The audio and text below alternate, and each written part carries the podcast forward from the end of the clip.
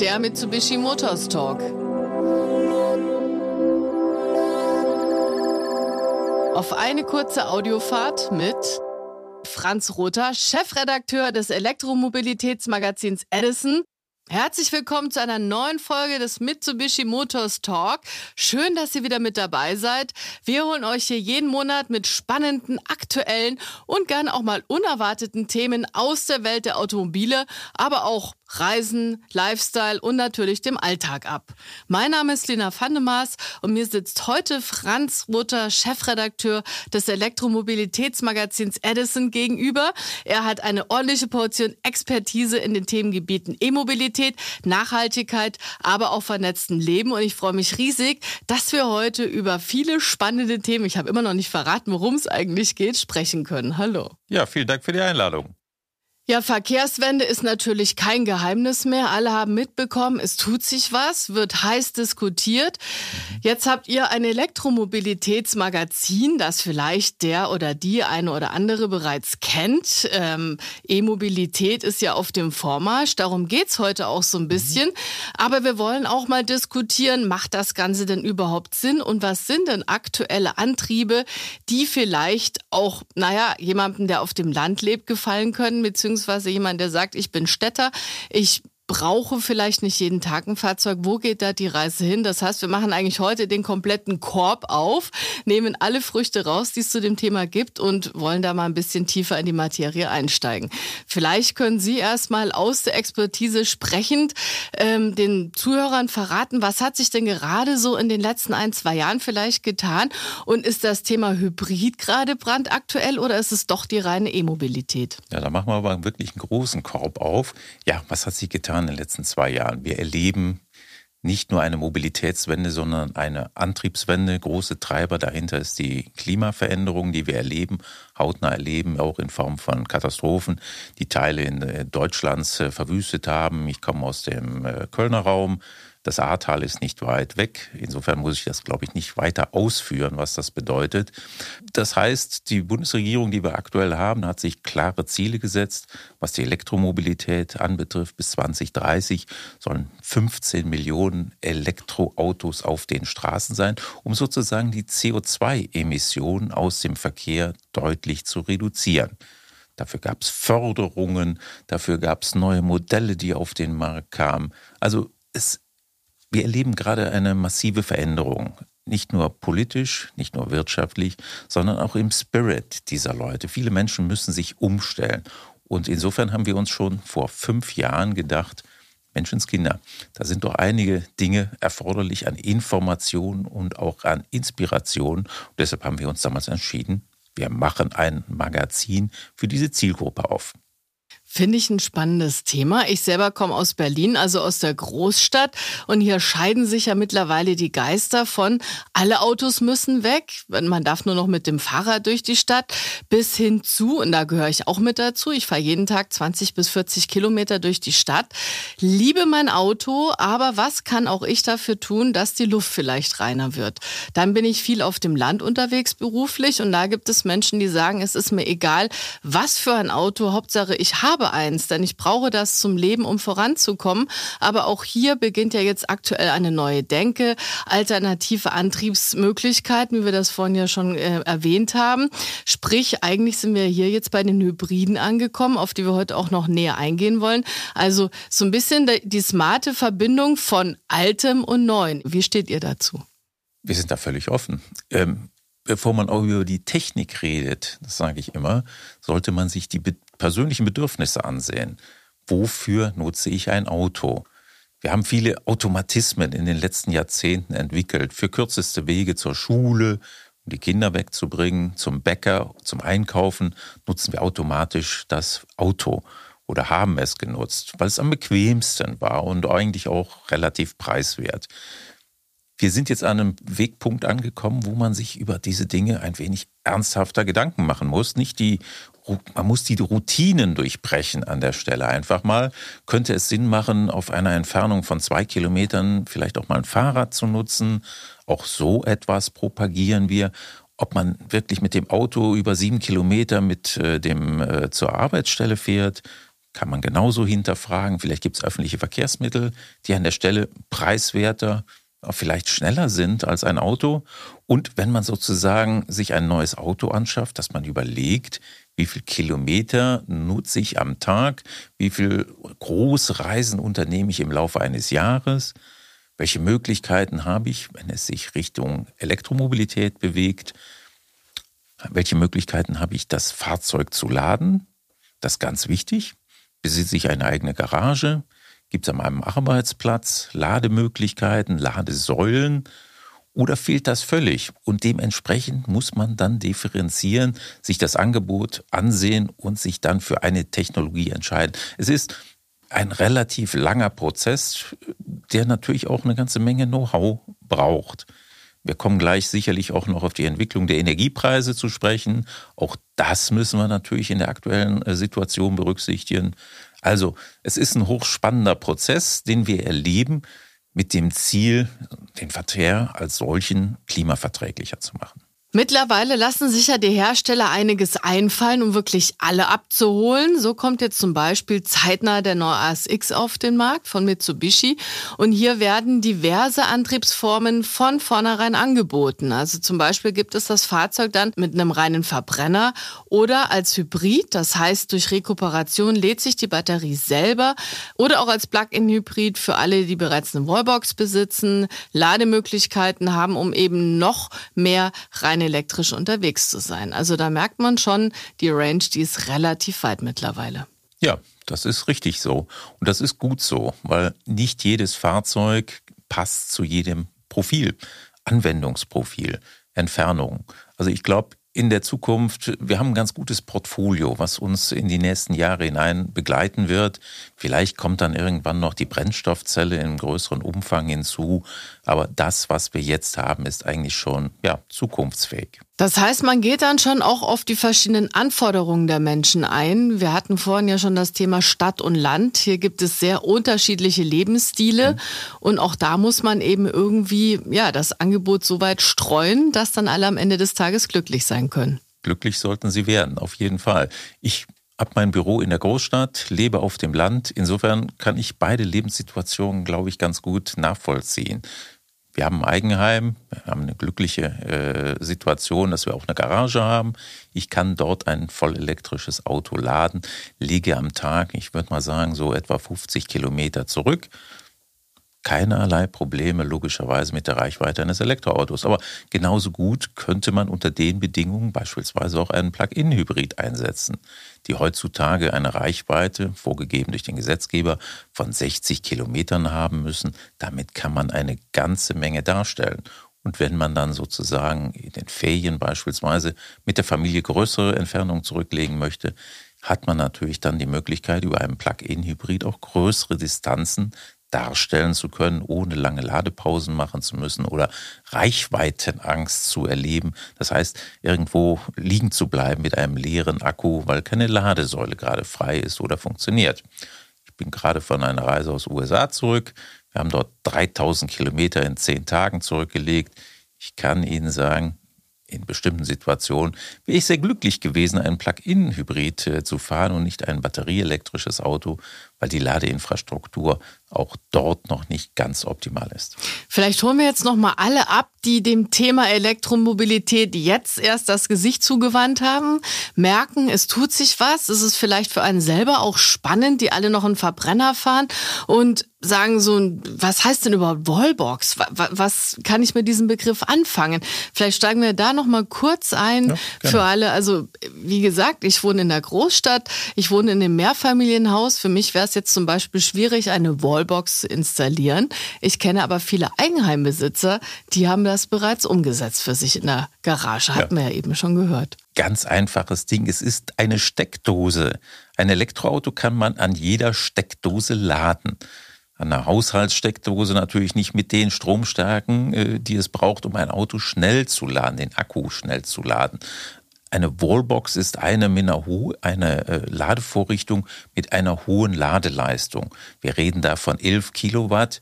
Äh, es gibt auch Möglichkeiten bis zu 22 Kilowatt. Dann muss man das allerdings mit dem Energieversorger absprechen. Und in Berlin kann ich Ihnen sagen, gibt es inzwischen auch Möglichkeiten, an Laternen zu parken. Dort gibt es ein Unternehmen, ich kann das hier, glaube ich, nennen, Ubitricity, die zusammen mit Shell ein solches Netzwerk aufbauen. Aber, wie gesagt, man muss vorher die Situation prüfen, was macht wo Sinn. Jetzt hat ja Mitsubishi das Wir kümmern uns Versprechen. Also wirklich nicht nur ein Fahrzeug wird verkauft, sondern rund um das Thema Automobil wird der Kunde mhm. abgeholt, werden auch die Händler abgeholt, was ja auch wichtig ist. Denn die sind letztendlich das Bindeglied zum Kunden. Ähm, Viele Hersteller bieten ja mittlerweile auch Wallboxen an, wenn man sich so ein Plug-in-Hybrid holt. Das heißt, man muss sich gar nicht selber drum kümmern, wie muss ich jetzt hier meine Stromstärken ausrechnen, sondern man bekommt dann eben einen Profi an die Hand, der sich dann die Bedingungen zu Hause mal ansieht, um dann auch einschätzen zu können, welches Fahrzeug macht denn vielleicht für einen selber auch Sinn. Ja, richtig. Das heißt, man braucht unbedingt einen Profi, in dem Fall einen Elektriker, der sich das Hausnetz einmal ansieht und schaut, kann das Hausnetz diese Belastung überhaupt stemmen? Je nachdem, wie alt das Haus ist, könnte es da sozusagen ein wenig Bedarf an Sanierung oder Optimierung geben.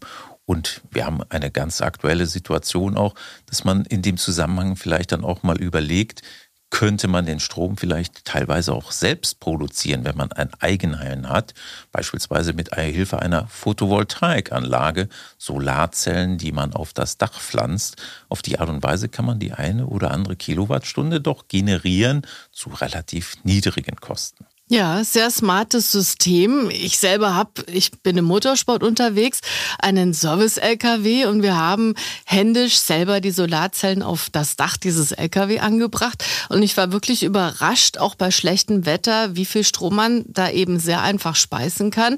Und das ist ja jetzt nur eine kleine Anwendung. Das heißt, wenn ich das auf dem Hausdach setze, habe ich ja sehr viel mehr Kilowattstunden, sehr viel mehr Strom. Und wenn dann der eine oder andere sagt, ich speise jetzt einfach nur mein Auto damit, dann hat man ja schon einen guten Anfang gehabt und muss auch gerade heute, jetzt muss ich leider zu dem Thema kommen, Energiepreise, steigende Stromkosten und, und, und, ist vielleicht für viele auch ein Thema zu sagen, nee, tut mir leid, so ein Auto hole ich mir nicht. Aber vielleicht ist das jetzt auch schon wieder die Lösung und der smarte Ansatz zu sagen, warum denn nicht? Denn es gibt ja auch noch andere Lösungen, an Strom ranzukommen. Richtig. Und das ist eine gute Möglichkeit. Die, die Fachbetriebe sind im Augenblick vollkommen ausgelastet mit der Installation von Photovoltaikanlagen die Menschen erkennen. Auf die Art und Weise kann man den Strom ja, für umgerechnet etwa ja, 7 Cent pro Kilowattstunde generieren.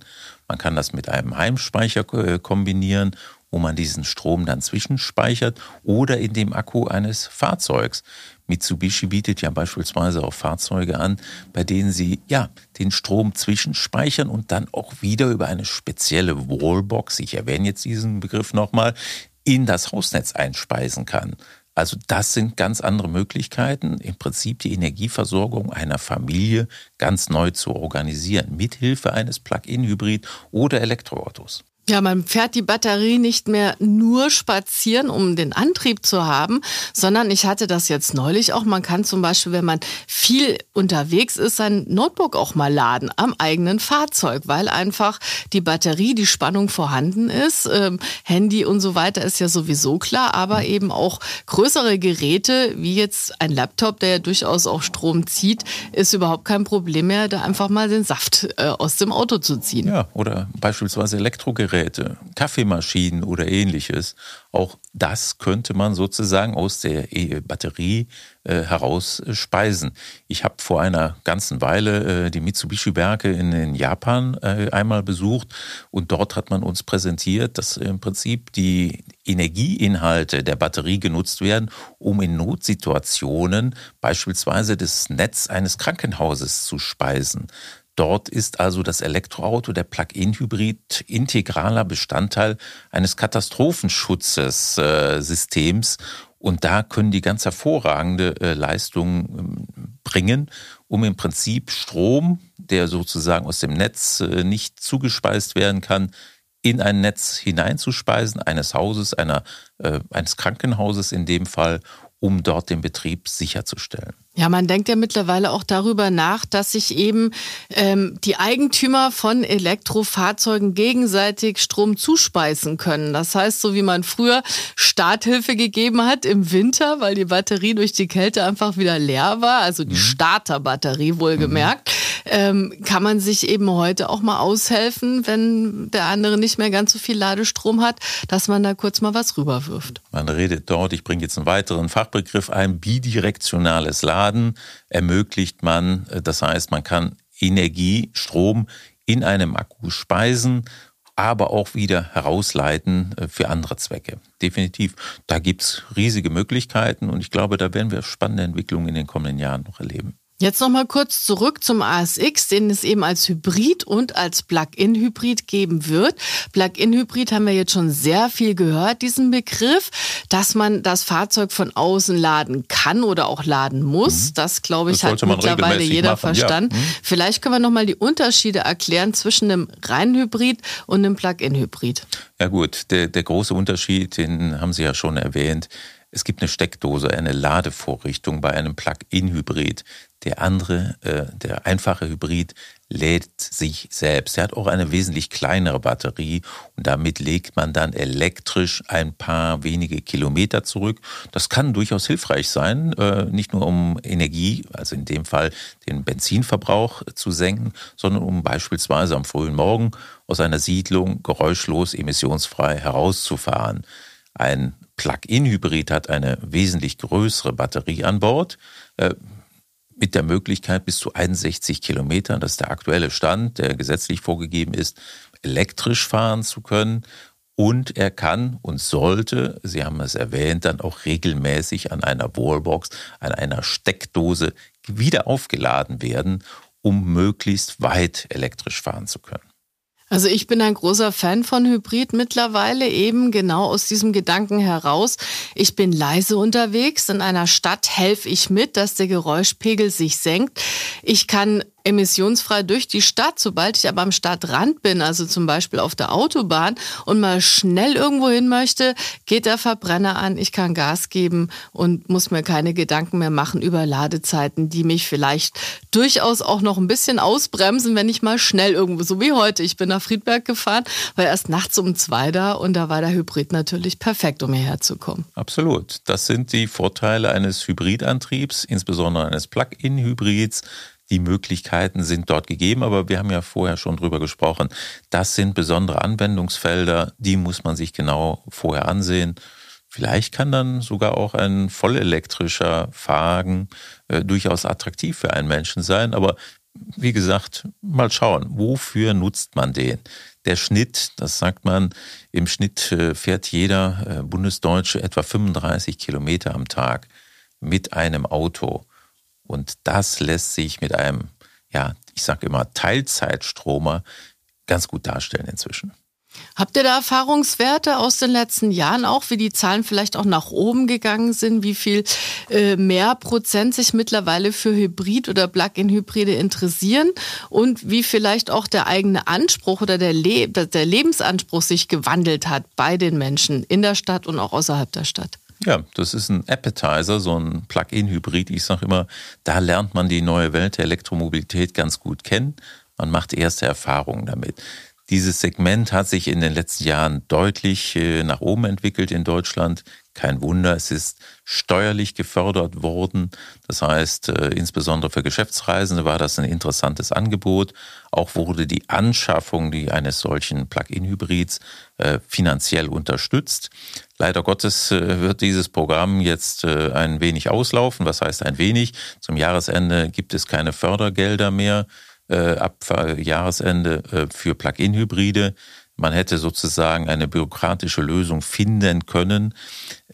Plug-in-Hybride waren zwischendurch ein wenig in Verruf geraten. Man muss sagen, die ersten äh, Anwender haben dieses äh, Fahrzeugkonzept nicht artgerecht bewegt. Man nahm die steuerlichen Vorteile mit, nutzte aber selten das Ladekabel, um das Fahrzeug extern zu laden. Ich könnte eine nette Anekdote noch mit einer Umweltministerin erzählen, deren Fahrer dann äh, ja feststellte, äh, er hatte ein Ladekabel, er hatte es vorher noch nie benutzt, als er dann zu einem Bäckermeister kam, der eine Ladestation ihm anbot. Nein, ähm, Die ersten Fahrzeuge oder die Fahrzeuge der ersten Generation hatten eine überschaubare Reichweite, nur 20, 30 Kilometer. Und da war es vielen Menschen dann einfach zu umständlich, alle paar Kilometer dieses Fahrzeug wieder aufzuladen. Wie gesagt, mittlerweile haben wir große Fortschritte auf dem Gebiet erlebt. Insofern macht es absolut Sinn, auch äh, diese Ladekabel zu nutzen. Die Population der Plug-in-Hybride ist, wie gesagt, in den letzten zwei Jahren deutlich gestiegen. Es wird interessant sein zu sehen, was jetzt nach Wegfall der Förderung für Plug-in-Hybride im nächsten Jahr hier in Deutschland passieren wird.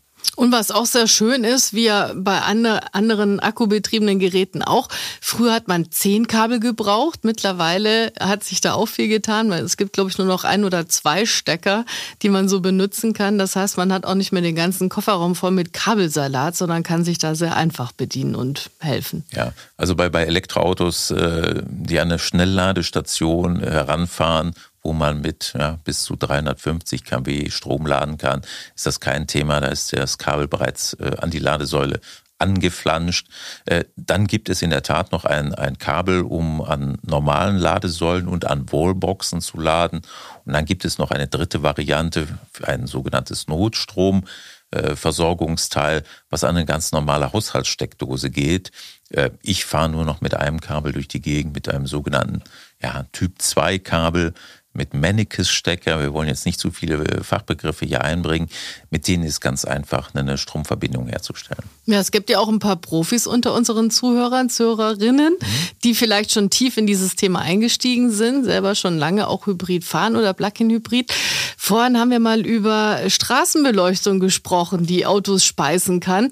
Ich selber bin, wie gesagt, im Motorsport unterwegs und weiß, dass es einen ganzen Cup gibt, einen E-Cup, der genau darauf aufbaut, dass man in einer Stadt sich mal kurz an einer Straßenlaterne den Strom zieht, bevor man dann wieder Gas gibt. Also von dem her spannendes Thema. Wie weit ist man denn da mittlerweile? Was Emotionalität anbetrifft oder was sozusagen die Ladeinfrastruktur anbetrifft? Also ich werde da sehr emotional, wenn ich höre, dass ich mir eben in der Stadt sehr einfach behelfen kann, mhm. weil das ja auch großer Diskussionspunkt ist. Zum Beispiel auch in meinem Stadtteil kenne ich zweimal Ladeinfrastruktur. Wenn da zehn Leute laden wollen, dann habe ich natürlich ein Problem. Wenn man aber jetzt so schnell vorankommt, zu sagen, ich kann ganz andere Möglichkeiten auch bieten, denen, die kein Eigenheim besitzen, dann wird das Thema natürlich wieder spannend. Ja. Also das Laternenladen nimmt gerade Fahrt auf in Deutschland. Die Berliner haben sich da am Anfang sehr schwer getan. Da waren Bürokraten, die meinten, da könnte irgendwie das Stromnetz zusammenbrechen. Das Unternehmen, was übrigens auch in äh, Berlin gegründet wurde, hat dann große Erfolge erzielt in, in Großbritannien, hat aber jetzt sozusagen in äh, Berlin wieder Boden gefasst und dort werden augenblicklich massiv äh, ja, Laternen umgerüstet. Ich glaube allerdings, das ist nicht die Zukunft. Wir werden erleben, und ich halte das auch für sinnvoller, dass man sozusagen in den Städten, ähnlich wie wir es heute in der, mit den Tankstellen und der Benzinversorgung haben, Ladeparks sehen werden, wo 50 Elektroautos oder elektrifizierte Fahrzeuge gleichzeitig laden können. Man fährt dann dort einmal am Tag oder einmal in der Woche hin, lädt den Akku und dann fährt man zur Arbeitsstelle oder wieder nach Hause. Wir haben ja auch nicht alle heute mehr einen Benzinkanister in der Garage, um regelmäßig, wenn man dann nach Hause kommt, den Tank zu füllen. Ähm, in der Richtung wird sich das entwickeln. Davon bin ich überzeugt. Jetzt schieben wir mal kurz nach Skandinavien. Dort ist man schon ein bisschen weiter. Da ist E-Mobilität ganz normal in den Alltag integriert. Lappland zum Beispiel, beziehungsweise auch in Schweden, da gibt es Städte, die haben beheizte Gehwege, weil es dort so kalt ist. Und man nutzt genau diesen Strom auch, um wieder Ladeinfrastruktur zu schaffen. Das heißt, im tiefsten Schnee und Eis, bei wirklich großen Minusgraden, hat man trotzdem diese Riesenhöfe, wo man dann E-Fahrzeuge laden kann. Und das hm. funktioniert funktioniert wunderbar. Ja gut, die haben eine lange Historie. Dort ist es, wie richtig erwähnt, schon sehr kalt. Äh, dort gab es auch beispielsweise schon ein Netz, um Motoren, Benzinmotoren vorzuwärmen. Fast vor jedem Haus gab es eine Steckdose und es gab eine spezielle Technik, äh, die es erlaubte, den Kühler über Nacht dann sozusagen nicht einfrieren zu lassen. Auf dieser Basis hat man sehr früh angefangen, auch eine Infrastruktur für Elektroautos aufzubauen. Lappland, ja, insbesondere Norwegen ist da ein großer Vorreiter. Bis rauf in den hohen Norden hat man eine Ladeinfrastruktur aufgebaut, Schnellladestationen und gleichzeitig damit angefangen, im Prinzip auch die Anschaffung der anfangs sehr relativ teuren Fahrzeuge auch zu subventionieren. Und das hat dazu geführt, dass mittlerweile ja 80 Prozent der Fahrzeuge, die in Norwegen neu zugelassen werden, elektrifiziert sind. Kann man denn da als Deutscher jetzt was lernen oder könnte sich unsere Politik da schnell noch was abschauen, um eben noch mehr Leuten schmackhaft zu machen, auch mal auf Hybrid umzusteigen zumindest? Ähm, die deutsche Politik hat sich davon inspirieren lassen. Also die Fördermaßnahmen, die ähnlich auch beispielsweise in den Niederlanden eingeführt wurden, sind von uns kopiert worden, eingeführt worden. Also im Augenblick in diesem Jahr gab es noch, gibt es noch bis zu 9.670 Euro äh, Förderung für reine Elektroautos. 6.750 äh, Euro für Plug-in-Hybride. Das ist natürlich eine, schon eine massive Unterstützung. Wir werden schauen, wie lange uns äh, der Wohlstand, den wir in Deutschland haben, noch in der Richtung weitertragen kann. Äh, aber sicherlich äh, durch steuerliche, politische, begleitende Maßnahmen kann man diese Antriebswende natürlich massiv unterstützen.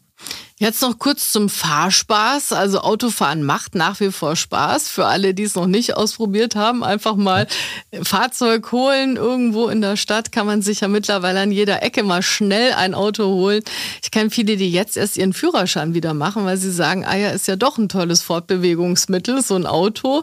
Ich selber fahre seit äh, vielen, vielen Jahren, äh, habe gerade jetzt bei mir äh, gesehen, ich habe mir letztes Jahr ein neues Fahrzeug geholt, das hat jetzt schon 55.000 Kilometer runter. Also ich mhm. bin definitiv auch Vielfahrerin.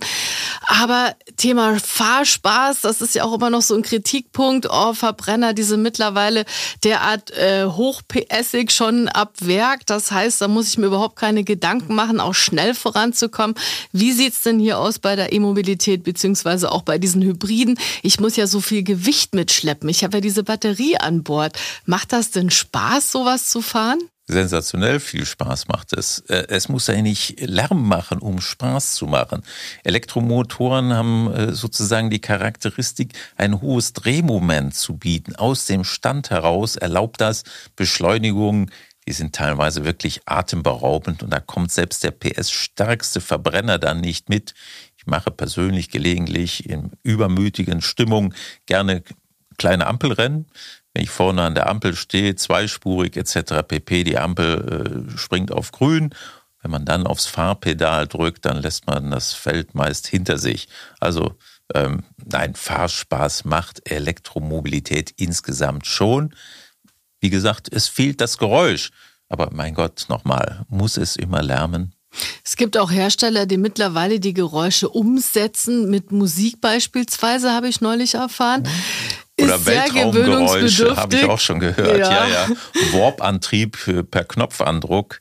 Genau, ähm, muss nicht unbedingt sein. Nein, das ist die neue Zeit. Man versucht es sozusagen den Menschen ein wenig leiser, äh, leichter zu machen, indem man ihnen auch eine Geräuschkulisse bietet, die die Dynamik vermittelt. Äh, nach meist kurzer Zeit schaltet man das allerdings weg, weil man sagt, ich erlebe diese Dynamik optisch, sozusagen auch im Popometer, ähm, aber ich brauche es nicht auf die Ohren. Wenn sich jetzt jemand ein neues Fahrzeug kaufen möchte in naher Zukunft, uns jetzt hier zugehört hat, das große Fragezeichen im Kopf hat, was raten wir denn da jetzt am besten? Wir haben es gehört, es gibt immer noch die Verbrenner, es gibt die Hybride, es gibt die Plug-in-Hybride.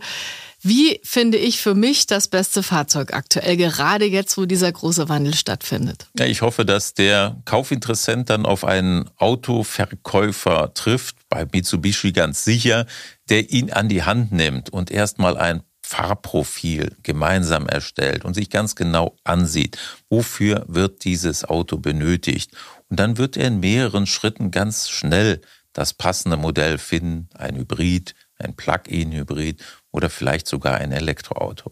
Einfach mal beim Händler vorbeigehen, die beißen nicht, die sind gut ausgebildet, die kennen den Fuhrpark bestens, die wissen vor allem, was kommt morgen auf die Straße, denn das sind die Fahrzeuge, die man ja gerne haben möchte, gerne fahren möchte und wie wir gerade gehört haben, bei denen sich einiges getan hat, wenn es um die Technologie geht. Ja, und was ich dringend empfehle, einfach mal ausprobieren ein, zwei Tage sich ein Fahrzeug mit den unterschiedlichen Antriebstechnologien anzusehen, nicht nur anzusehen, sondern auszuprobieren, mal mitgeben lassen. Und dann wird man sehr schnell feststellen, was geht und was am meisten Spaß macht, was die Haushaltskasse nicht allzu sehr belastet und was sozusagen zu dem persönlichen Fahrprofilen idealerweise passt.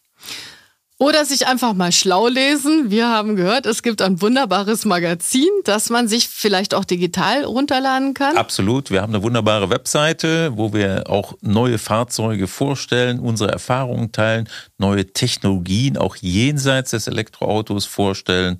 Denn das Elektromobil ist Teil eines Ökosystems, sagen wir. Wir wollen schauen, wo kommt der Strom her? Was können wir sozusagen an Technologien anbieten, um auch sozusagen den Strom umweltfreundlich zu generieren. Wir sprachen über Photovoltaik. Solche Dinge sind wichtig in Zukunft. Und wie kann man das dann obendrein noch vernetzen mit dem eigenen Haus? Stichwort Smart Home, dass man vom Wohnzimmertisch aus, vom, von der Couch aus die Stromversorgung äh, steuert, äh, kontrolliert. Da gibt es so viele Möglichkeiten. Edison war ein Mensch, der die Welt ganzheitlich sah und die Welt mit seinen Erfindungen besser machen wollte. Wir wollen ein wenig dazu beitragen. Vielen lieben Dank, Franz Rother, dass Sie sich die Zeit genommen haben. Danke an alle, die zugehört haben. Bleibt uns treu. Es wird noch mehr Mitsubishi Motor Talk geben zu vielen spannenden Themen. Ich hoffe heute, das war ja auch mal so ein bisschen was zum Zuhören, vielleicht auch dazulernen oder auch für sich die richtige Entscheidung finden, wenn es dann an den nächsten Autokauf gibt. Ich hoffe einfach, dass ihr weiterhin Spaß beim Autofahren habt, denn darauf kommt es an. Danke fürs Zuhören und bis bald. Musik